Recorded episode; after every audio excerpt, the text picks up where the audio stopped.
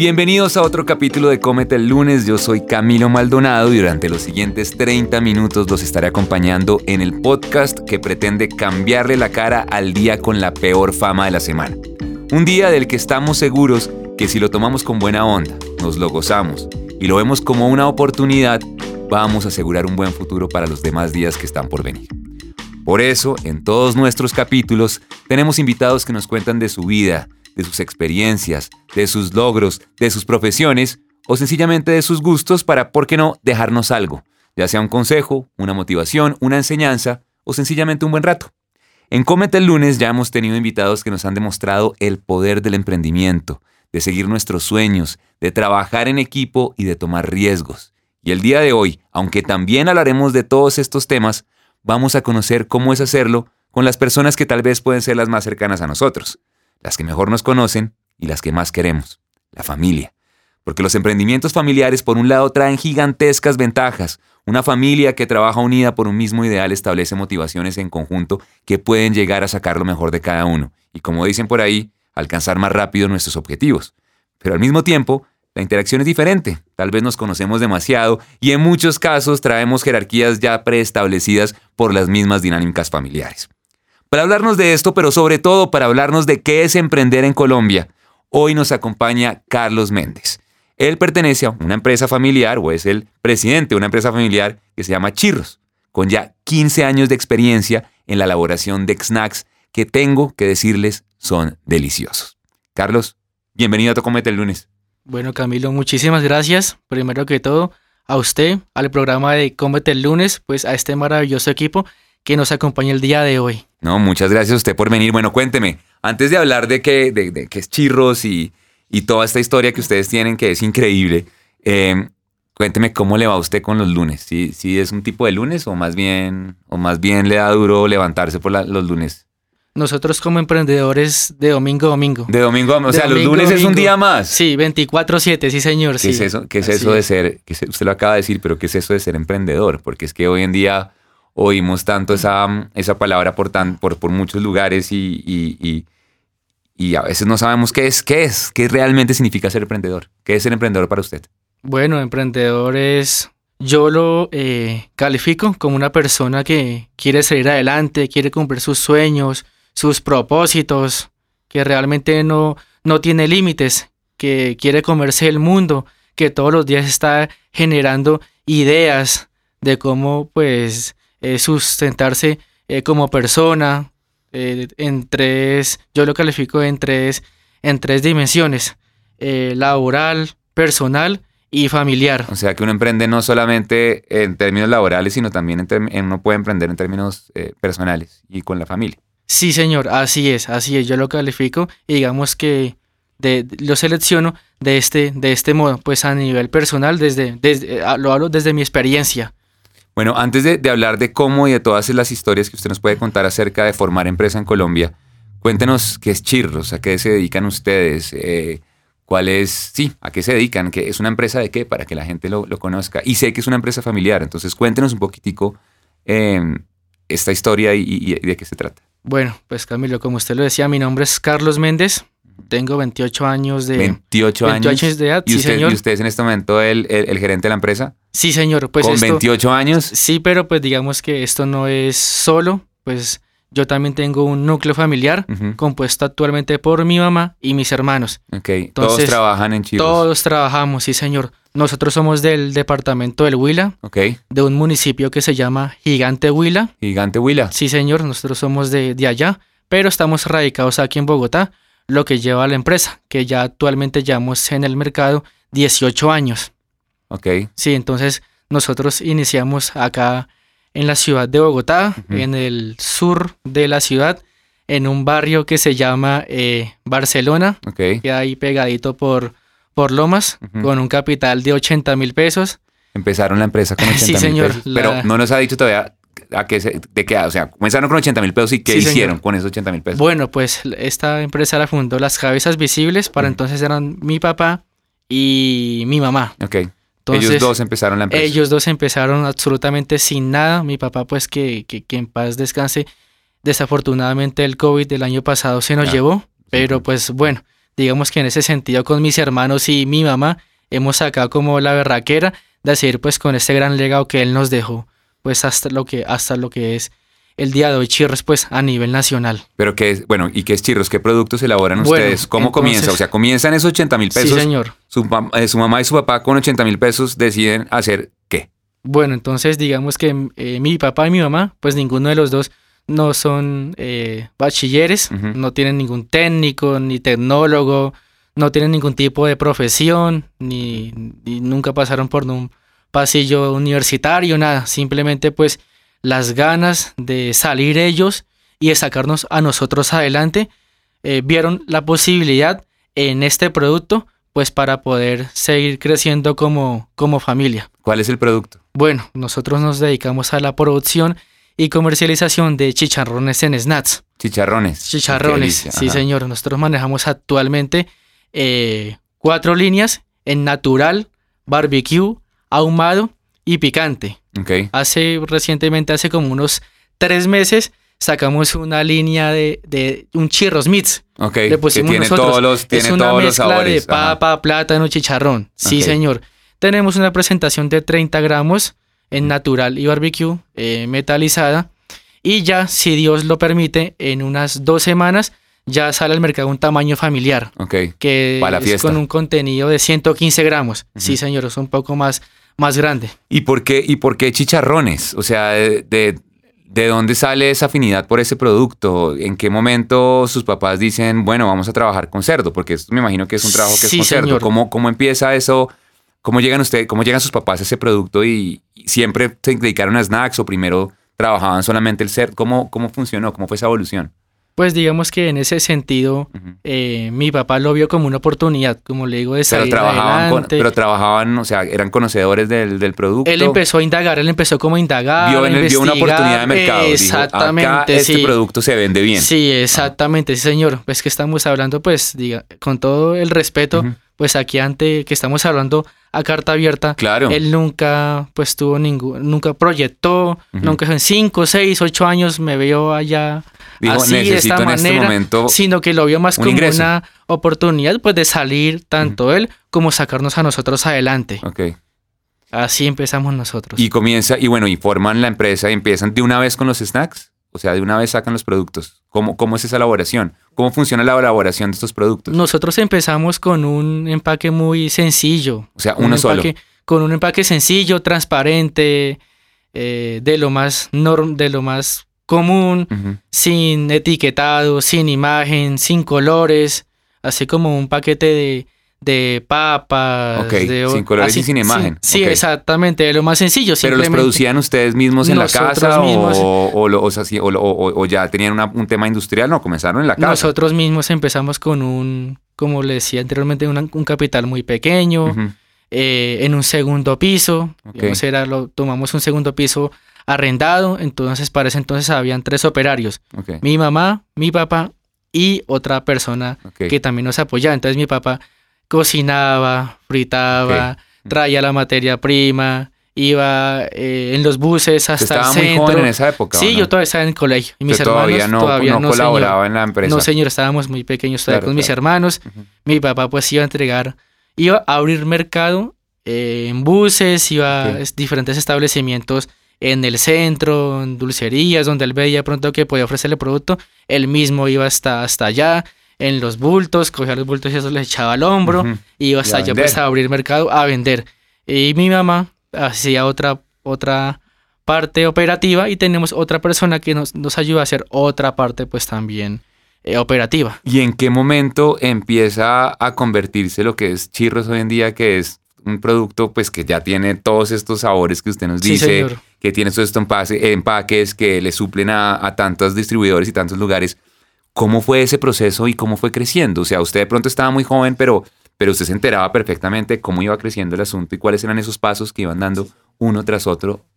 ¿Cómo fue? La persistencia, la constancia, eh, siempre creer pues en este, en este proyecto, más, que, más que uno tener la visión, porque a veces muchas personas, claro, pues todos queremos ganar dinero, pero siempre hay algo más allá del querer hacer las cosas bien, entonces yo considero de cierta manera que Chirros es Chirros eh, hoy en día, pues gracias a, les, pues primeramente a Dios que también nos ha dado la posibilidad pues de estar aquí hoy en día, estar hablando con ustedes, de estar compartiendo pues este momento, contándoles esta historia. La historia, que es lo que, lo que nos parece además fascinante, sí, señor. que empezar de esa manera y con lo como usted dice, persistencia, poder llegar a tener un producto eh, como el que tienen hoy en día. Y además hoy en día con un presidente tan joven como usted.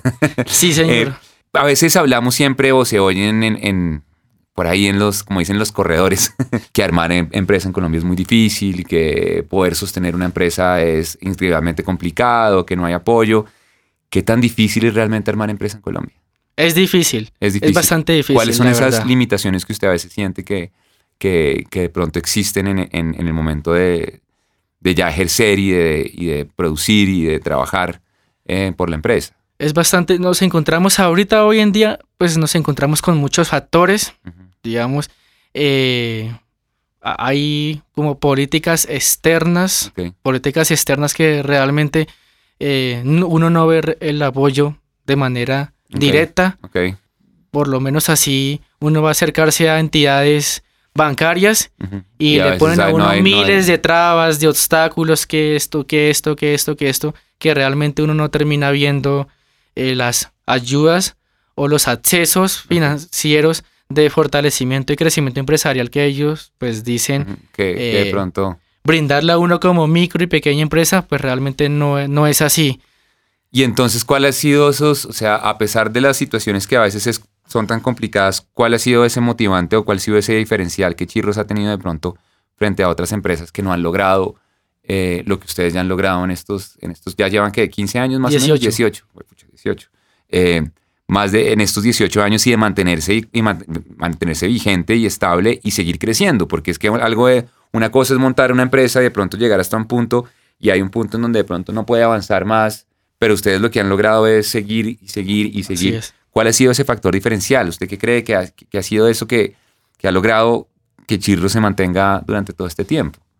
Yo considero que toda empresa, así no importa con todos los obstáculos que se encuentran dentro del camino, dentro del mercado, porque nosotros nos hemos encontrado con todo tipo de obstáculos, pandemia, Ahorita en estos momentos tema del dólar. Claro. El mercado es muy competitivo, el mercado es demasiado competitivo. Además, si tienen ustedes competencias eh, grandes, o sea, de, que son que, tienen, que tienen bastante músculo financiero. Digamos que nosotros lo hemos hecho así a pulso, porque nosotros lo hemos hecho a pulso, ha sido esto luchado con las uñas. Nosotros, a pesar de todo, ya tenemos ahorita hoy en día una visión, sabemos, sabemos para dónde queremos ir, hacia dónde queremos llegar, cómo, para qué y por qué lo queremos hacer.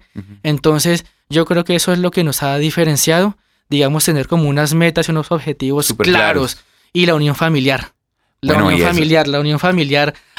Una empresa familiar no es fácil. Eso es lo que le iba a preguntar, porque, porque no, es, no es tan fácil. sé por, por conocimientos cercanos que, que a veces es muy difícil, especialmente de manejar las jerarquías, los egos, el tema. Yo soy administrador de empresas a nivel de profesión. Y siempre ese tema de las relaciones laborales con las familiares eh, tienden a mezclarse bastante. Sí, porque es imposible dividirlas. Entonces, no? es imposible dividirla. En la empresa, mi mamá es mi jefe, mi mamá es mi jefe. Pero en la casa, mi mamá pues es mi mamá. Ok. Entonces digamos que siempre... En mi casa mi mamá es mi jefe y, también. Viceversa, exactamente, sí señor. Pero digamos que partiendo de ese punto de diferencia, siempre muchos problemas que vienen de la empresa se mezclan en la casa y siempre a veces como que el ambiente se torna bastante complejo. ¿Y Pero, cómo se pueden trabajar? Porque pronto alguien que nos está oyendo en este momento dice, oiga, sí, me pasa lo mismo con mi empresa familiar y estoy en la misma situación.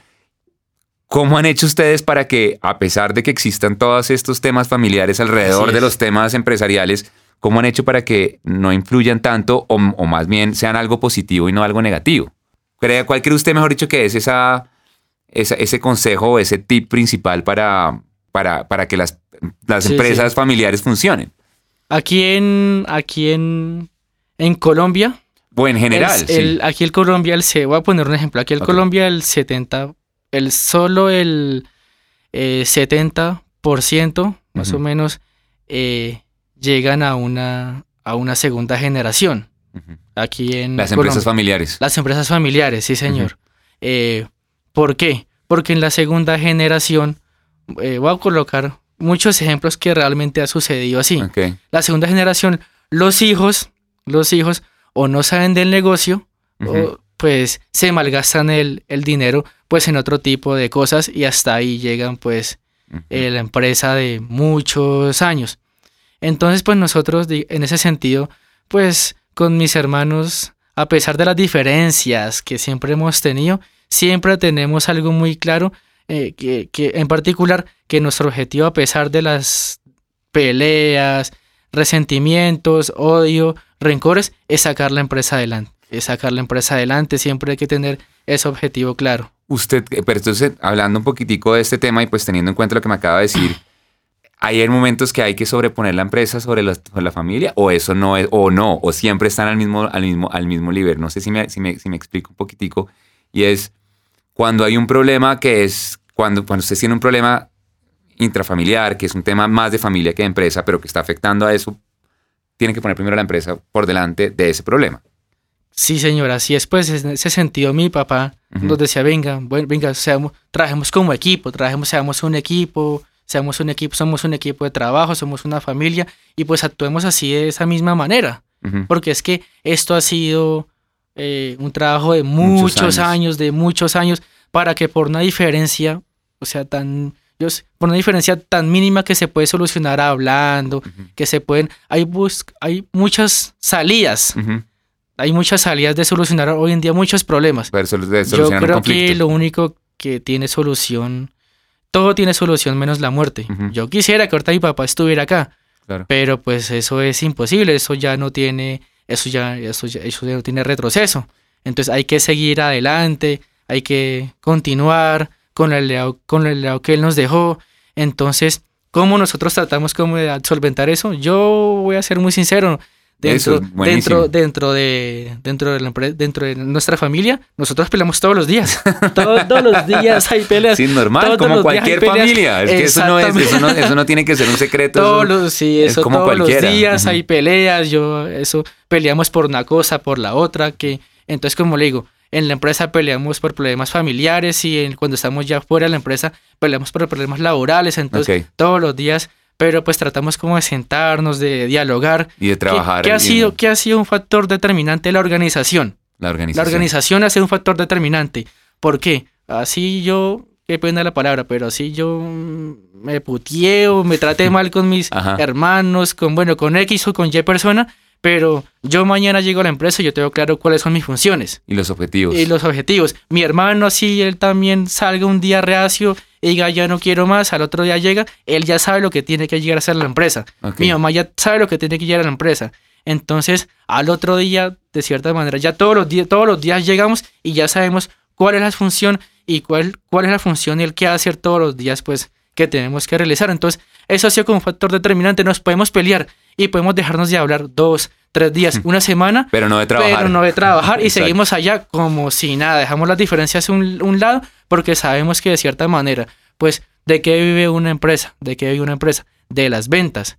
y si nosotros no generamos, si nosotros no vendemos, si no nos hablamos, pues no vendemos. Si al no vender, pues no recibimos ingresos. Y si no hay ingresos, pues no tenemos con, qué sustentarnos. Claro, claro. Esa es la realidad, nosotros sabemos qué es eso. Pero eso me parece que es un ejemplo muy bonito porque es entender que las dinámicas familiares existen y que van a existir en cualquier situación, independientemente de seamos empresa o seamos sencillamente familia, pero que hay un objetivo en común que los une y que siempre salen adelante. Exactamente, sí, sí, nosotros, como le digo, nosotros ahorita pues con este golpe tan, tan fuerte, de cierta manera, pues que nos dejó mi, mi papá. Entonces, claro, porque fue un golpe muy, muy, muy duro. ¿Y cómo fue pues, tomar las riendas de la empresa? Porque, duro, fue bastante duro. Usted igual se estaba preparando para eso en algún día. Nos estábamos preparando. administrador de empresa. Sí, señor, y, mi papá siempre desde pequeños nos inculcó a meternos en la empresa, que eso fue también una de las ventajas. Sabíamos todo el tema del conocimiento, tanto interno como externo de la empresa, todo el tema de funcionamiento. Claro, funcionamiento tanto de los productos como del mercadeo, como de, todo. Sí, señor, y nosotros pues también le aportábamos a él, era una persona muy,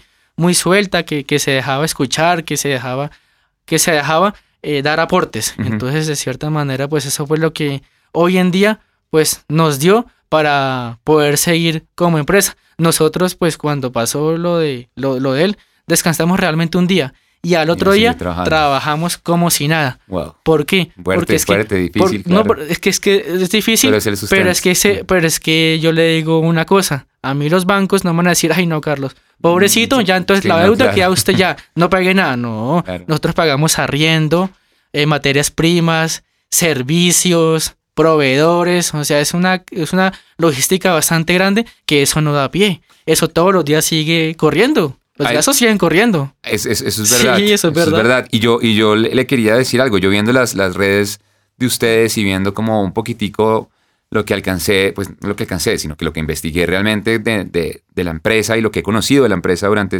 durante este tiempo, es que ustedes son muy activos en redes sociales. Ustedes tienen un tema de mercadeo muy, muy fuerte digital que todo el tiempo están sacando información, todo el tiempo están sacando, eh, no sé, sí, eh, visuales o imágenes o, textos y cuál es la importancia que tienen hoy las redes sociales eh, y el internet en este, en este tipo de empresas que, como usted dice, comenzaron muy pequeñas y que se han vuelto muy grandes. señor.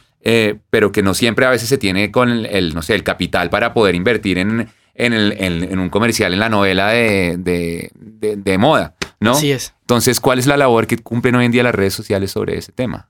Nosotros ahorita tenemos distribución a nivel nacional.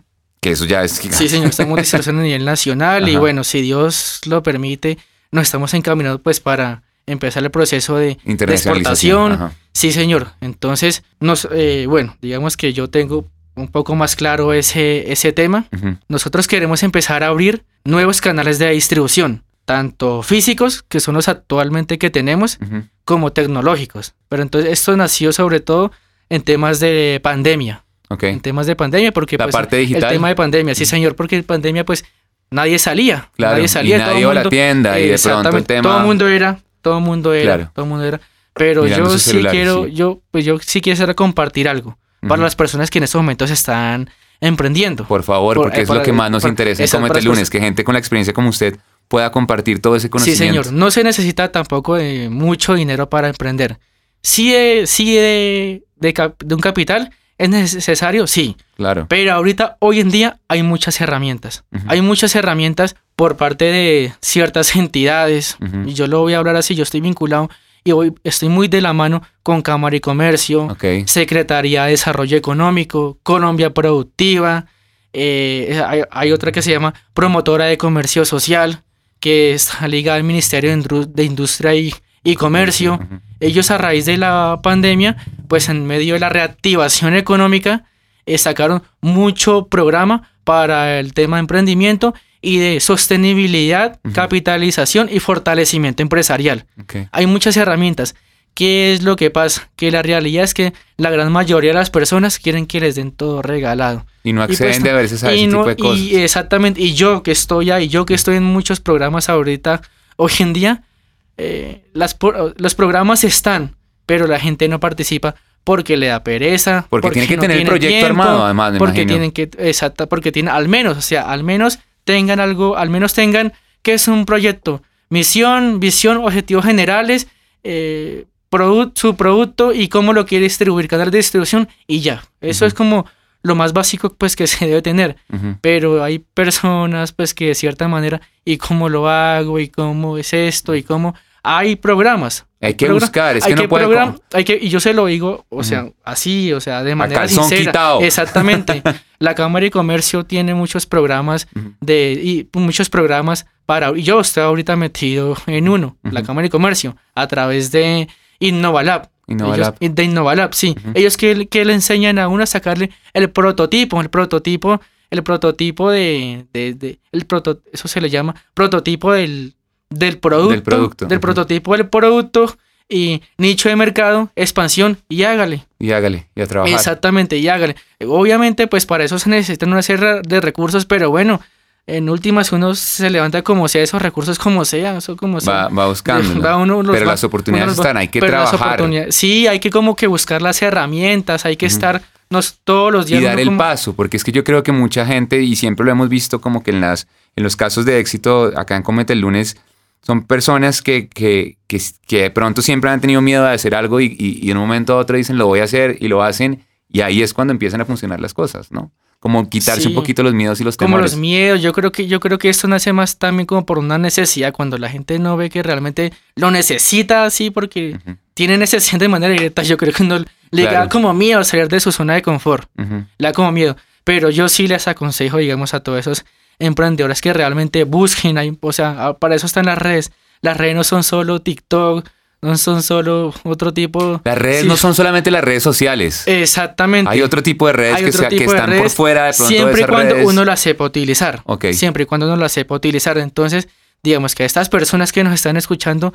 aprovechen todo este tipo de información, de información que hay dentro de las redes para que real, pero que la aprovechen, o sea, no de manera social, sino de manera constructiva, que se nutran, que se empiecen a alimentar de esa información, porque esto es un proceso.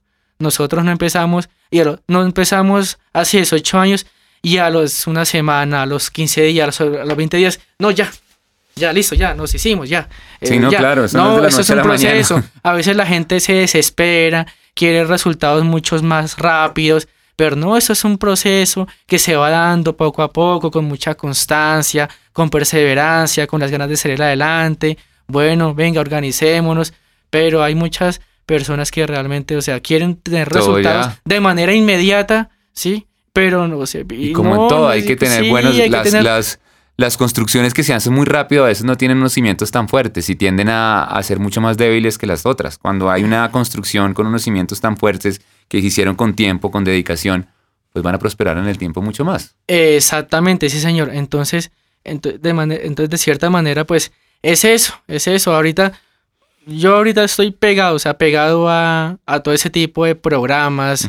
Ahorita, pues, no sé si yo lo pueda hablar aquí, pues, de manera, de manera pública. Yo, por medio de la Secretaría de Desarrollo Económico, tiene un programa que se llama Hecho en Bogotá. Yo estoy, pues, ahí. No, buenísimo. Pero es- está muy bien que lo comente Ahorita- para que la gente también a veces ahorita- las pueda conocer, que pronto no Ahorita ellos conocen. sacaron, ellos sacaron un, eso se llama una plataforma, pues ligándolo con el tema tecnológico y de redes sociales, sacaron una plataforma que se llama Hecho en Bogotá, donde es, no tiene ningún tipo pues de costo. Nosotros podemos subir los productos y la gente puede entrar ahí en línea y comprarlos, comprarlos. Cámara y Comercio tiene también otra plataforma que se llama Bazarbox. También uno ingresa de manera directa, ingresa y registra uno los productos, la gente ingresa y también los puede conseguir ahí de manera, de manera digital. Entonces, las herramientas están, sino que uno también se tiene que ayudar un poquito, un poquito. Hay mucha gente temerosa, pero no les dé miedo, no les dé miedo porque si les da miedo se le pasa el tiempo y no terminamos haciendo nada. Es verdad. Esa es la realidad. Bueno, Carlos, ya para finalizar, usted hace poco fue nominado a Empresario del Año por eh, 2022 por la revista Impacta y, y me impacta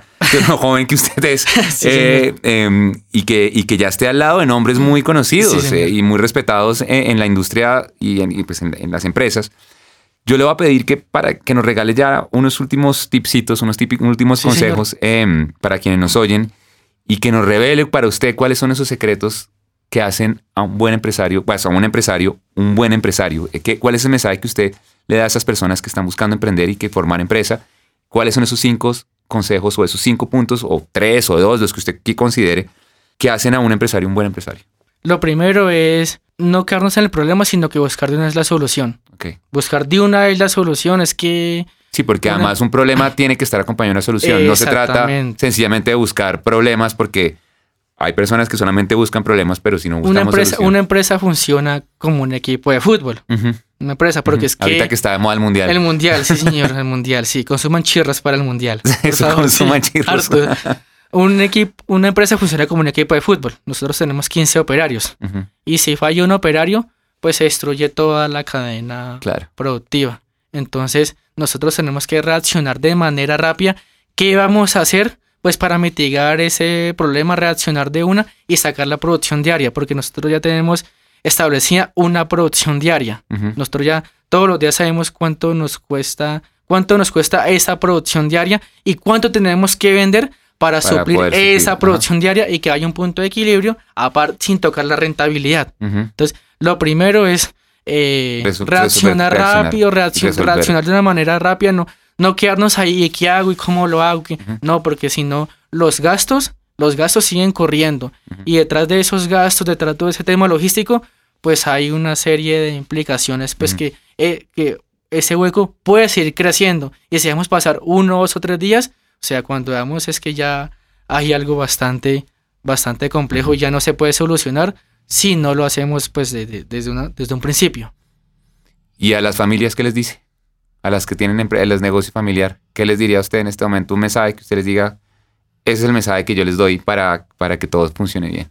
Para, a, las, no, a, las, empresas familiares. Bueno, a las empresas familiares que sigan adelante, que realmente sean organizados, que yo sé que en este país no es fácil de, no es fácil emprender, que nos podemos encontrar con muchos obstáculos. Con nosotros nos hemos encontrado con miles, con, pero con miles de obstáculos todos los días, a toda hora, en todo momento. Pero pues a pesar de eso hay que seguir adelante. La unión familiar es muy importante, es muy importante. Detrás de la imagen de Chirros no se imaginan la cantidad de cosas tan bravas que hay todos los días, todos los días. Pero pues nosotros no nos tenemos que dejar pues acomplejar de esas cosas, sino que como le decía anteriormente, trabajar unidos, trabajar unidos, porque pues de cierta manera es el capital familiar y nosotros pues vivimos de esto. Y si el día de mañana pues esto se acaba, entonces nosotros de qué vamos a sustentar, ah, de qué vamos a comer, de qué vamos a vivir. Ya hay un mercado, entonces digamos dejar como las diferencias de lado, eh, ser constante, ser perseverante. Eso es como una de las... Y como les digo, o sea, no quedarnos en el problema, sino que en la solución.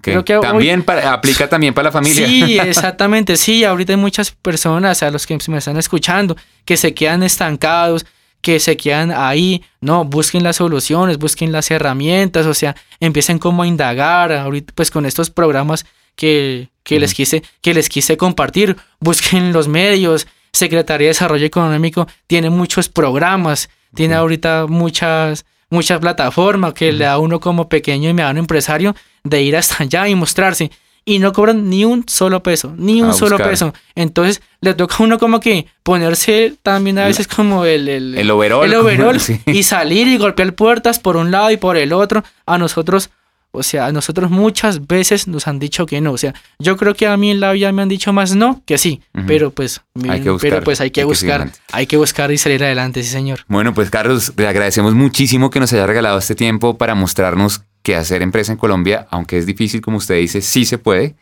a motivarnos a trabajar duro. Claro que sí. Eh, pues si es lo que estamos buscando, pues a motivarnos y a trabajar duro, porque como usted dice, hay que tocar puertas, hay que hacer mil cosas, pero si hay un propósito, siempre hay una manera. Y por regalarnos esos consejos para ser buenos empresarios, como ustedes y como su empresa. Eh, ya para finalizar, regálenos dónde conseguimos chirros, o, pues, como, o sea, hágase la cuñita, está distribuido a nivel nacional, eh, hágale de una vez y Y, díganos dónde conseguimos chirros y pues de nuevo eh, las redes sociales y el tema y muchas gracias por venir. Bueno, no, Camilo, muchísimas gracias. Espero pues que estos consejos, este pequeño espacio pues a las personas que nos están escuchando les hayan servido como, como un poco y cualquier cosa pues quedo presto, quedo a disposición porque nosotros somos un gremio, todos somos emprendedores, todos queremos salir adelante, entonces yo realmente soy una persona que yo no le niego nada a nadie. Un consejo, usted me dice, hola Carlos, venga, ¿cómo hago esto? Ayúdeme a hacerlo de esta manera, que asesóreme, dígame cómo es. O sea, yo no tengo ningún problema en decirle, venga Camilo, sentémonos, venga una cosa, hágalo así de esta manera. Yo no tengo ningún tipo de problema, porque es que yo he pasado por eso, yo he pasado por eso, yo sé que son muchas cosas enfrentarse con muchas dificultades. duras, sí, cosas bastante complejas. Pero pues eso nos ha hecho, nos ha, en vez de nosotros como chicos pararnos, nos hemos antes pues fortalecido, nos hemos fortalecido y como que seguir queriendo salir, que seguir queriendo pues eh, salir adelante. Entonces, ¿cómo nos encuentran? Eh, en Instagram y Facebook, chirros, arroba chirros oficial. Ok. Eh, nuestra página web www.chirros.com, mi WhatsApp 321-362-3885. Ahí lo pueden conseguir. Y sí, señor. Y, para conseguirlo, para eh, comprarlo en, las, cadenas. Estamos en almacenes líderes. Ok. Ahorita, líderes de cadena, todo. Exactamente. Ahorita pues estamos apuntándole a entrar a otra plataforma. A otra plataforma. Ahí vamos a ver si ojalá pues se nos dé esta posibilidad. Bueno, pues ya saben, a consumir chirros. Muchas gracias por haber venido, por regalarnos su experiencia de vida. Muchísimas gracias a usted por este espacio. Y a ustedes les recuerdo que la próxima semana volvemos con un nuevo capítulo del podcast que gracias al patrocinio de Atumban Camps intenta proponer un lunes al que no le tengamos pereza, sino que al revés, nos lo comamos y lo llevemos con la mejor energía. Así que si aún no le ha dado seguir en su plataforma favorita, hágalo de una vez para que no se pierda nunca de los mejores 30 minutos para empezar la semana. Nos oímos pronto y hasta luego.